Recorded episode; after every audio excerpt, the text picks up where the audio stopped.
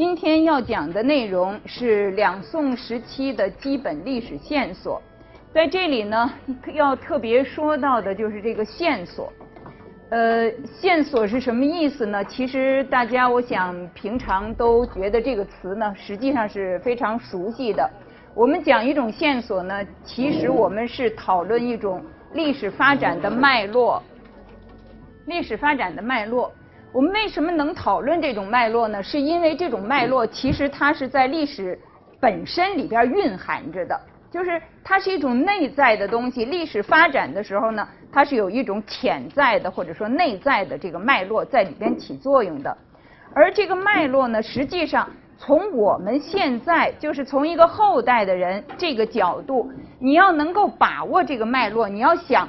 对这个脉络有一个理解，有一个认识，实际上呢是有赖于我们的探求的。就是说，不是这个脉络就在那儿摆着了，就告诉你了，说我这个历史的线索是这样过来的，而是有赖于后人的探求的。那么这样的探求的人，其实就有一个立场，有一个眼光，就有一个不同的角度。因此呢，现在的学人，现在的历史的研究者，研究同样的一段历史。他们看的角度可能不一样，他们把握到的这个脉络，把握到的线索也可能是不同的，也可能是不同的。所以呢，这个线索呢，其实它本来是一个蕴含在历史发展过程里边的一个客观的东西。但是呢，我们从当今人的这个角度来看，我们探求出来的这个线索，我们认识到的这个脉络，实际上呢，是有赖于每一个观察者的主观能动性的。好，那我们今天要讲的问题呢，主要是两个方面。首先呢，我们先来介绍一下宋代历史研究的基本材料。这个基本材料呢，大家在这儿可以看到，我们实际上呢，只是从很多很多的材料里边拿出来了比较有代表性的，呃，很简单的几种，是吧？实际上呢，宋史的材料应该是很不少的。过去呢，曾经有老先生说。为什么值得做宋代这一段呢？他说：“你要是做前段呢，材料可能就太少；做后段呢，材料可能又太多。那太少和太多呢，都有它的问题。做宋代的历史研究呢，那个有一些老先生觉得，你穷毕生之力可以把所有的材料过一遍，所以这样呢，就是相对来说呢，材料的多少是比较适中的。那么我们在这儿介绍的呢，其实只是很少的几种。”宋史我们知道它是二十四史之一了，是二十四史里边篇幅最大的一部，篇幅最大的一部。那么宋史，我们如果从史学史从这个史学体裁的角度来讲，它是什么体的呢？纪传体，对吧？那么纪传体，我们说到纪的时候，当然指的是皇帝的本纪。我们说到传是什么意思呢？人物的传记。实际上，纪传体呢也不限于纪传，对不对？它也有表，也有志，也有一些其他的内容。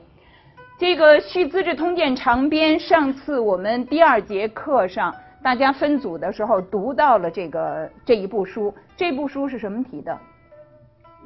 都看到了，对不对？编年体的，它上来就会说哪一年的哪一月哪一日，对不对？它把所有的事件按照年月日排列起来，所以呢，这一部书。是编年体的，那么这个宋代呢，当然，呃，《续资治通鉴长编》它是讲北宋的编年体史书，讲南宋的其其实还有，另外呢讲贯通整个宋代的呢，也另外还有编年体的史书。这里边列出来的一本呢是《文献通考》，《文献通考》呢，呃，实际上是一部典制体的史书。这个典制体是什么意思呢？其实典制体呢，它所讲的。就是典章制度，它是讲典章制度的，而这个典制体里边，对于典章制度呢，它是有一种概括性的叙述，就是它分门别类，把每一类的典章制度呢，有一个比较综括性的啊一个总结性的这样的一种叙述。那么这个文献通考呢，它是典制体的，呃，那个最右边那个呢，大家看到的宋会要集稿，之所以说它是集稿呢，它是。清代的徐松，在很多纷乱的稿子里边，是吧？把这个宋会要呢集出来的，集起来的。那么它呢不完全等于宋会宋代的会要在当时的面目。所以我们现在呢，通常一直都是说它是宋会要集稿，它跟我们看到的唐会要不一样。唐会要就是定了的一部书，而宋会要集稿呢，它是从其他的地方把它等于是传在一起的，那然后给它一个分类。严格意义上说，会要体也是点痣体的一个部分，也是点痣体的一个部分。那么，但是呢，也有一些学者呢会把它就称之为会要体。会要体相对于点痣体，它的不一样之处在什么地方呢？点痣体我们刚才说了，这个作者呢，其实他是有所概括、有所梳理、有所总结的，是一种综述式的记载。而会要体呢，不是这样。会要体呢，它基本上是把当时人的议论呐、章奏啊、报告啊。当时的这样的一些，哪怕是比较零散的材料，都把它分门别类，直接排列在一起的。也就是说，它不是一个总结概括的结果。虽然它是有分类的，但是里边的材料呢是比较原始的。我们唐会要我们读过那个杨炎的祈请条，就是那个两讲两税法的，有印象吗？那么那个就是杨炎当时的奏章本身。它不是后来的人概括的，而是从他原来的奏章里边节录提炼出来的一个部分。所以呢，这个是我们看到的这个会要底下的这些，像全宋诗、全宋文、全宋词，这些都是当代、近代以来，让当代的一些学者加工、整理、编辑出来的。当然，给我们现在的研究呢，提供很多的方便。这个对于宋代的历史呢。其实我们可以看到，呃，很多史家呢有很多不同的这个评述的意见。在这里呢，我们列出来的是黄仁宇先生的一个说法。黄仁宇先生呢，我们知道他是基本上是一个明史专家，但是他有很多呃著述呢，其实不限于某一朝某一代。那么在他的一些综括性的著述里边，比方像我们现在看到的《贺逊河畔谈中国历史》。还有他的《中国大历史》呃等等的一些著述里边呢，他都呃一篇一篇的把从上面讲下来，是吧？说到历史上的各个朝代。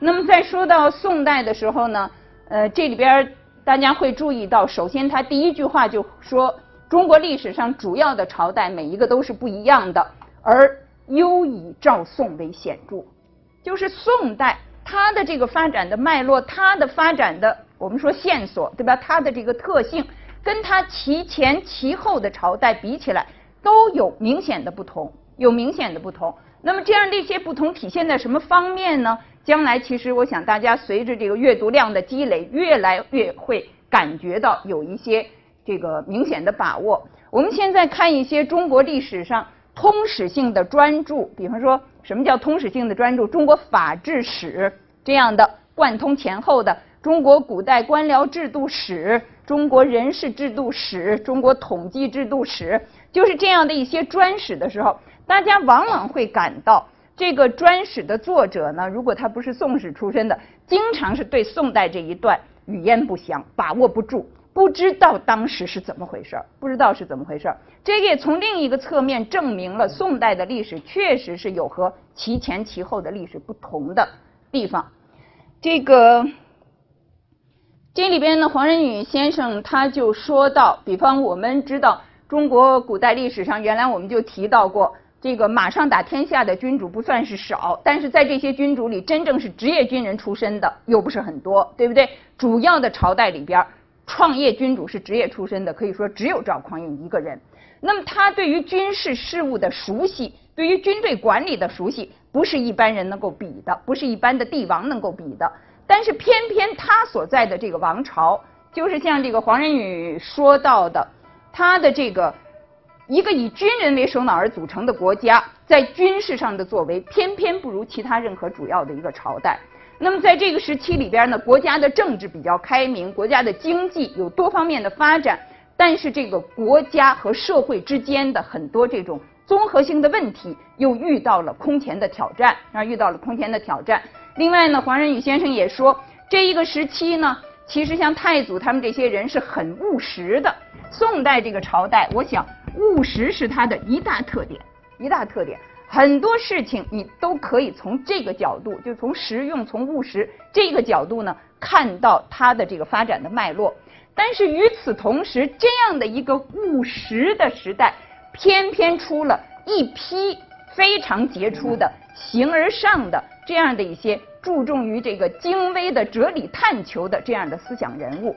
那么这种情况呢，黄仁宇先生说，它是一种似非而是的现象。实际上呢，就是说是有很大的认识空间的这样的现象。就是为什么会这样呢？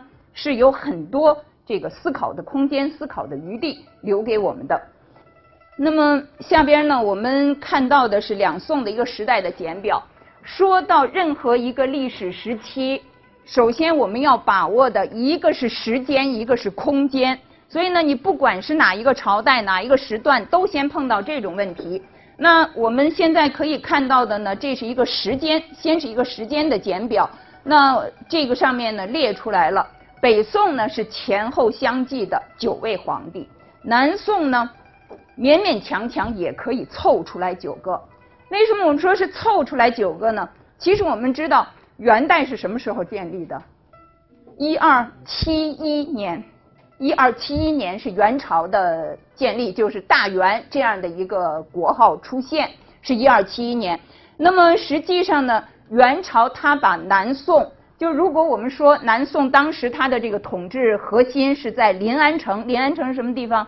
杭州，对吧？如果说元朝的军队进入临安城，那么当时的这个小皇帝在他的这个太皇太后的率领下出来，呃，这个投降。如果从这个时候算起呢，应该是到一二七六年，就是这个时候，实际上南宋的中央统治就已经灭亡了。但是当时就像文天祥这样的一些人，当然地方上还不光是他了，我们现在会说到陆秀夫啊、张世杰啊等等的这些人，他们还又坚持了几年。所以呢，如果说从崖山海战这个时候作为南宋灭亡的一个终结点的话，那么是到一二七九年，那是到一二七九年。所以呢，我们有的时候会看到说两宋是到一二七六，也有的时候呢，我们会说它是到一二七九。实际上，像端宗、像赵昺这样的人，从来没有在临安城里边做过皇帝。这个呢是一个空间的图，从这个图上呢，大家可以看到北宋的疆域，这个基本上是北宋比较比较大的时期的一个疆域图吧。那么北宋的这个疆域呢，和汉唐的旧疆，呃，完全没有办法比。所以呢，呃，我们经常会就是教科书上呢都会有一节叫北宋的统一，对吧？但是这个统一呢，如果我们从传统的这样的一个中国的这个汉唐疆域的这个概念来讲，那么北宋完成的呢，应该说不是严格意义上的统一，是吧？不是严格意义上的统一。前几年的那个。呃，浙江他们要拍一个电视剧，那个电电视剧的那个名字呢，就叫《天下一统》。后来他们就找我去论证，论证我就说，反正你这个题目至少是不行。他当时从这个呃宋太祖、宋太宗的那个时期来看，没有完成天下一统这样的一个一个任务。那个在这个之前呢，中国电视剧中心呃其实还报了一个选题是赵匡胤。那个我也去参加论证了，当时也说不行，所以估计以后不会再有人找我去论证。那么北宋的这个疆域呢，其实我们可以看一下，就是尽管我们说它不是严格意义上的统一，但是太祖太宗的时候是不是进行过统一战争呢？确实是进行过统一战争，而且当时的统一战争和当时的一些统一的策略也都还是有效的。那么这个是和什么意义上相比呢？这边是一个五代十国的图。上一次课上我们也讲到了五代十国，对不对？五代十国时期，我们说它是一个上上下下、层层叠叠、非常彻底的一个分裂格局的时期。那么这样的一种分裂格局的局面，就是当初五代十国的这样的一个格分裂格局的局面，是在北宋初期被结束了，啊，被终结了。所以我们也可以看到，北宋的这个疆域基本上就是原来五代十国的。这样的一个大致的疆域范围。至于西北地区不在宋的控制之下，这个其实不是赵匡胤把这个地区丢掉了，对不对？是中唐以后，这个地区呢就已经不在中原王朝的这个管辖之下了。好，下边我们来讲第一个问题。这个图是我们再来具体一点，从这个空间的角度来讲这个宋代。这个图呢，其实就是刚才我们看到的呃那样的一个这个对峙的疆域图，或者说一个形势图。这个图的为什么画成这个样子呢？其实是把北宋的疆域和当时的自然地理区域叠加在一起。这个是我们承环系有一位韩茂利老师，他其实一直是做历史地理的，在他的《宋代农业地理》里边有这样的一张图，就是其实不完全一样了。那么是在那个基础之上，我请韩老师帮我改造的这样一个图。那这个图呢，我们可以看到，这个当时的这个空间呢，分成三个大块儿。这个线，这个绿线把这个空间分成三块的这个绿线是根据什么画出来的呢？其实这个我们从这个图例上可以知道，这个第一个地区呢，它基本上是所谓的东部季风区。这个东部季风区就是来从海洋上来的这个季风最远，它基本上能达到的一个界限，能达到一个什么地方？从这个图上呢，我们可以看到，其实呢，它是从这个大兴安岭下来，到蒙古高原的阴山山脉，然后呢，一直向西到这个青藏高原的东部边缘，再下来。这样的一个区域，那么这个区域里边儿，其实它基本上是一个农耕区，基本上是一个农耕区。当然，在很高寒的地带，说在这个非常寒冷的高寒地带，也不完全适于农耕。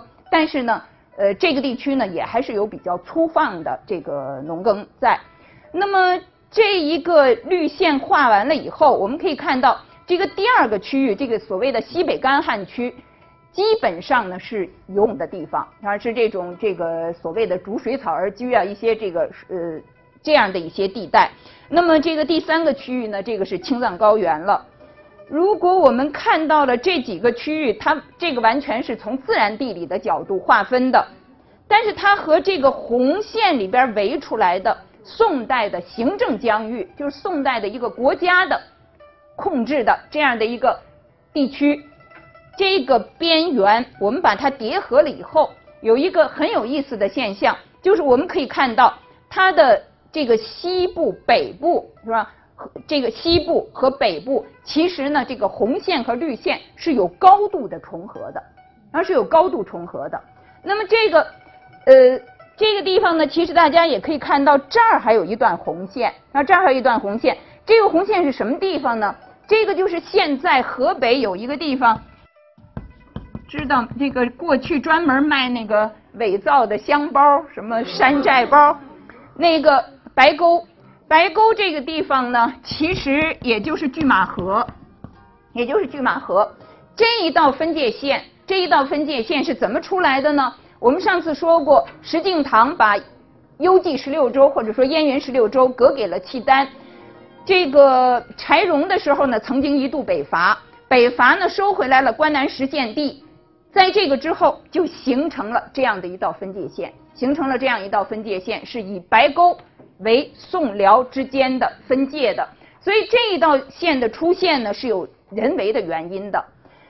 总起来，我们可以看到，就是说，在这个农耕民族和游牧民族，它的力量相对来说比较这个均衡的情况下。我们可以看到，这个农耕民族要想把这个统治的触角伸到这个草原地区去、大漠地区去，是很困难的。反过来也是这样，这个游牧民族要想真正能够统治这个农耕的地区，也会有不少的问题。当然呢，这个在这个国势非常强盛的情况下，这个山川地理的自然条件不能构成为一个绝对的阻碍。但是呢，在这个力量比较均衡的时候，这一条线呢会有它的作用，然后会起到它的作用。这是我们从这个空间的角度来看。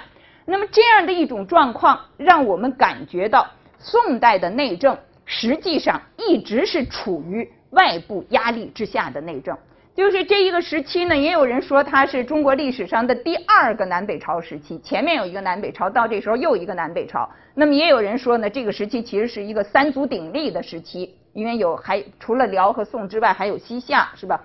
所以呢，这个我们习惯于会说外交是内政的延伸，对不对？但是其实呢，我们也要看到另外的一方面的意义，就是说内政可能也是在外交的压力之下的一种选择。这个上海师大的于云国老师在他一篇文章里边呢，就说到，当时相对于宋朝来说呢，辽夏金都不是附属性的民族政权了，跟当年的天可汗已经不可同日而语了。那么在这种中状态之下，中原王朝是不是还有核心地位呢？仍然是有的。那么这种核心地位呢，主要是表现在政治制度、社会经济和思想文化的深远影响下，而不在于是一种。朝贡体制下，